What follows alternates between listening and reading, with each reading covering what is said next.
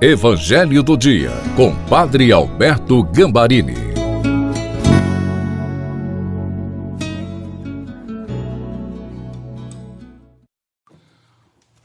Olá, seja bem-vindo, bem-vinda ao Evangelho do Dia de sexta-feira.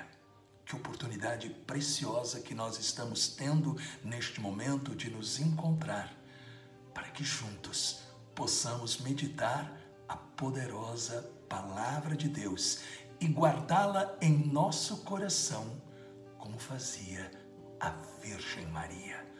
Peçamos o Espírito Santo. Pai, ilumina-nos com o mesmo Espírito Santo que iluminou a doce Virgem Maria, para que a cada dia nós possamos dizer: faça-se em mim segundo a tua palavra. Amém. Em nome do Pai, do Filho e do Espírito Santo. Amém. Proclamação do Evangelho de Nosso Senhor Jesus Cristo, segundo São Marcos, capítulo 2, versículos de 1 a 12. Alguns dias depois, Jesus entrou de novo em Cafarnaum. Logo se espalhou a notícia de que ele estava em casa. E reuniram-se ali tantas pessoas que já não havia lugar nem mesmo diante da porta. E Jesus anunciava-lhes a palavra. Trouxeram-lhe então um paralítico, carregado por quatro homens, mas não conseguindo chegar até Jesus por causa da multidão, abriram então o teto, bem em cima do lugar onde Jesus se encontrava. Por esta abertura desceram a cama em que o paralítico estava deitado.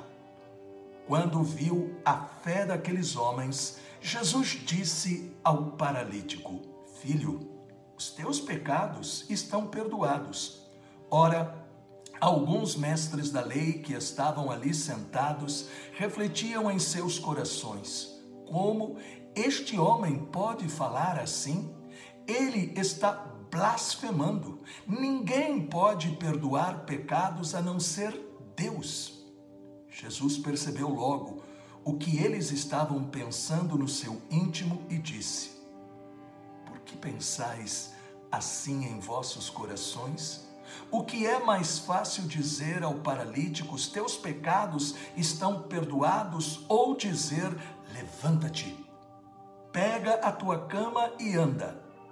Pois bem, para que saibais que o Filho do Homem tem na terra poder de perdoar pecados, disse ele ao paralítico: Eu te ordeno, levanta-te, pega a tua cama e vai para tua casa. O paralítico então se levantou e, carregando a sua cama, saiu diante de todos. E ficaram todos admirados e louvavam a Deus, dizendo: Nunca vimos uma coisa assim. Palavra da salvação. Glória a vós, Senhor.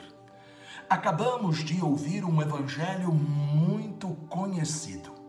O paralítico levado a Jesus por seus amigos. A primeira lição é de que a oração não precisa de muitas palavras, mas da fé no Senhor.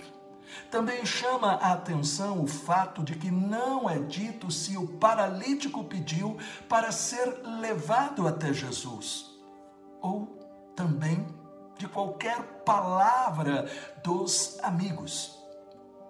O importante é o gesto de levá-lo a Jesus, não se deixando intimidar por nada. Marcos 2:4 não conseguindo chegar até Jesus por causa da multidão, abriram então o teto bem em cima do lugar onde ele se encontrava. A grande arma na batalha espiritual se chama oração, capaz de transformar a nós, oração pessoal, e o mundo, intercessão. O gesto dos amigos levando o paralítico se chama intercessão, onde por compaixão oramos não somente pelas nossas próprias necessidades, mas também pedimos por outras pessoas e pelo mundo. A segunda lição está no fato dos amigos não se deixarem intimidar pelas dificuldades. Tanto a oração pessoal como a de intercessão deve ser feita como se tudo dependesse de Deus, permanecendo firmes, também como se tudo dependesse de nós. O guerreiro, a guerreira da oração, nunca desiste. A terceira lição é a de apresentar a intenção de intercessão, deixando Deus decidir a resposta. Uma das causas da decepção na oração pessoal e também na intercessão é de a gente querer dar uma instrução a Deus. Faz isso, faz aquilo, faz desse jeito, faz daquele outro jeito mas é aprender a viver aquilo que a gente reza no Pai Nosso. Nós intercedemos, mas nós apresentamos claramente a nossa situação, aquilo que nós estamos querendo que Deus atenda, mas nós também dizemos: seja feita a tua vontade, crendo que Ele estará sempre respondendo, porque não existe nenhuma oração que fique sem resposta. A quarta lição está na revelação de que o paralítico foi curado por causa da fé dos seus amigos.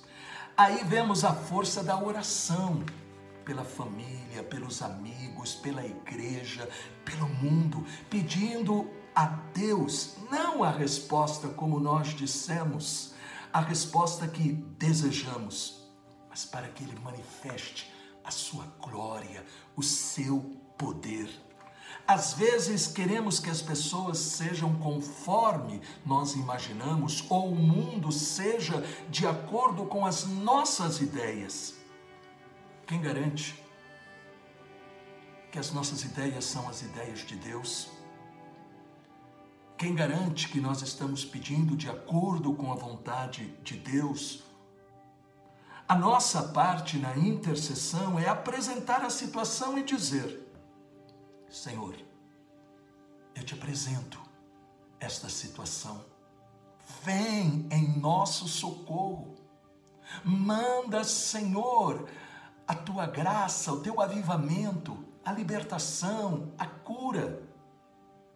Se queremos uma igreja vitoriosa, nós precisamos de uma igreja intercessora, uma igreja que supera as suas diferenças e uma igreja que, apesar das suas diferenças, intercede, onde uns intercedem pelos outros, onde nós intercedemos pelo mundo e aonde nós também trabalhamos para que a vontade de Deus aconteça. Pai,